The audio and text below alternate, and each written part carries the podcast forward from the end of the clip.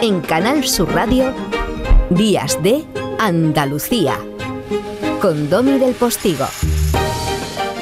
Para quienes me comentaron en el programa de ayer sobre la reflexión esa que hicimos acerca del divorcio casado pero ya no con Ayuso, esto de hoy en la prensa, la coda final del, ya saben que de vez en cuando pues, bicheamos por ahí eh, algunos artículos que nos gustan especialmente y los traemos a este ratito de, radio, ¿no? En las entradas de estos días de aquí en la radio pública andaluza, en nuestras mañanas de sábado y domingo. Bueno, pues esta es la coda final del artículo eh, de Antonio Agredano que él titula Isabel y Pablo. Dice, es nuestro futuro el que está en juego. Aunque el tablero de nuestros políticos eh, esté más cerca de la oca que del ajedrez. Yo creo en las instituciones y en la honradez de la mayoría de los dirigentes. Soy así de pánfilo, pero llevo demasiada televisión encima como para no adivinar sus torpezas, sus dudas y sus chapuzas. Ojalá mañana Ayuso, contestándole a Casado lo que Belén Esteban le contestó a Aramis Fuster. ¿Que cuál es mi currículum? El cariño de toda esta gente, cosa que tú no tienes. Solo así cerraremos el círculo y podremos volver al lujo del Boletín Oficial del Estado, a la dulce cotidianidad plenaria, a esas cosas para las que se inventó la política, escuchar, legislar, gestionar. Cuando dos gatos se pelean, como es el caso, son las ratas las que salen ganando. Y ahora, como prometíamos también ayer, vámonos al mar.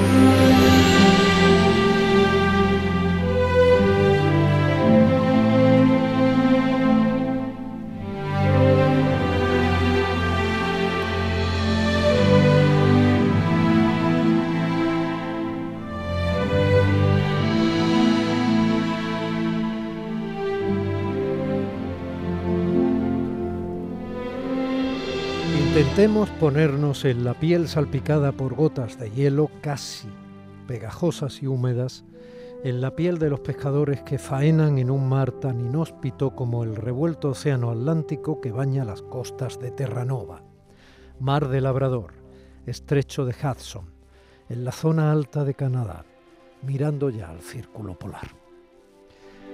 Aguas en las que abunda el fletán negro, esa especie de rodaballo que tanto gusta a los asiáticos, aguas en las que abunda el bacalao, que compra todo el mundo. Y en esas embravecidas aguas, en ese lugar duro y retador, pescan desde siempre barcos gallegos como el Villa de Pitancho, o como pescaba el Villa de Pitancho. De hecho, aún el eco de la memoria, a quienes tenemos los años suficientes para recordarlo, nos trae cuando a finales de los años 90 se inició una crisis diplomática entre Canadá y España, que se llamó la crisis del fletán precisamente, y entonces supimos lo que era ese pescado, por los derechos para pescar en los grandes bancos, se llaman así, los grandes bancos, ese trozo de plataforma continental entre Terranova y Labrador de la que hablo, y donde empieza el océano a ser de todos y de nadie, al otro lado del límite de la zona económica que pertenece solo legalmente a Canadá. Esos grandes bancos, duros, insisto, inhóspitos, terribles para el hombre. Son protagonistas también del naufragio del Andrea Gale en 1991, un pesquero parecido al tristemente naufragado barco gallego esta semana que tampoco volvió nunca a casa. La casa para ellos era el puerto de Gloucester, hundido por una ola gigante en pleno temporal. En concreto, la nave debería haber vuelto a Gloucester el día 26 de octubre de 1991, pero la tripulación aplazó la fecha al día 30 por un fallo en el congelador que le hizo perder parte del pez espada que habían capturado. Durante la tormenta, el capitán, que en la película estamos escuchando parte de la banda sonora, dirigida por Wolfgang Petersen, encarga George Clooney, el capitán informó por radio al barco pesquero Hannah Boden, de la misma compañía muy parecido al Andrea Gale, que estaban siendo golpeados por olas de 10 metros y vientos de 150 kilómetros por hora. De ahí el nombre de la película que lo recuerda, La Tormenta Perfecta. Comunicó su posición por última vez. Estaban a unos 300 kilómetros al noroeste de la isla Sable, en los aledaños de donde pescaba esta semana, también por última vez, el Villa de Pitancho. Aquella comunicación por radio que dio el Andrea Gale decía, ella va a venir, muchachos, y va a venir muy fuerte. Se refería en plena tormenta posiblemente a la ola de unos 30 metros que los volcó y hundió para siempre, como refleja de forma impresionante la película que desde aquí les recomiendo.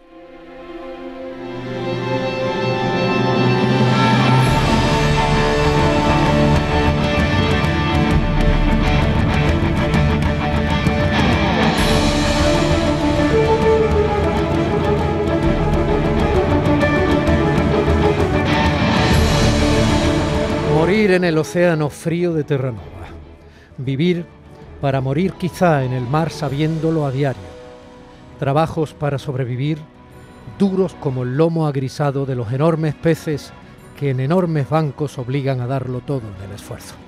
En ocasiones peleándole al mar lo que del mar se saca con sacrificio legendario, con frío, con la pegajosa salinidad helada en los brazos y en la resistencia mojada de las piernas, con las botas empapadas y el crujido amenazador del casco de ese otro pez de madera que resiste, que aguanta, madera, fibra y hierro que es el barco convertido en casa durante días y meses, el barco donde viven, donde piensan a los suyos, donde trabajan, donde se agarran, donde juran y descansan cuando pueden, mientras dura la campaña de pesca soñando con obtener buenas capturas, con soportar la mala mar y sobre todo con volver a casa.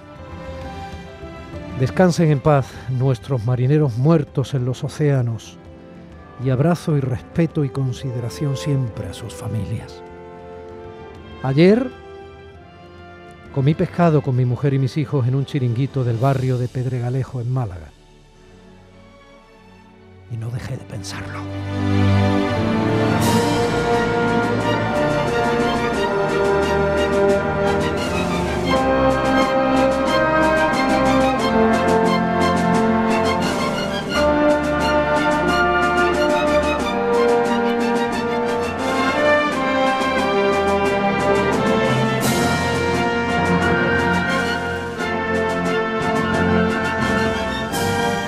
Y ahora en un par de minutos le preguntaré al catedrático de Geografía especializado en recursos hídricos, sabe muchísimo de lluvia, de ciclos eh, de sequía y de toda esta zona, perdón, mediterránea nuestra, al profesor eh, Pepe Damián Ruiz Sinoga, si con tanto océano no podríamos tener obviamente mucha más agua de la que tenemos y somos capaces de embalsar para eh, regar nuestra agricultura, o para mantener el listón de la industria turística. Y eso lo vamos a hacer en parte junto a otros contenidos y con otros protagonistas esta mañana de domingo 20 de febrero de 2022 en la Radio Pública de Andalucía, porque mi compañera Irene López Fenoy está ya con todos los canales técnicos abiertos para que mi compañero Paco Ruiz realice esta edición de Días de Andalucía.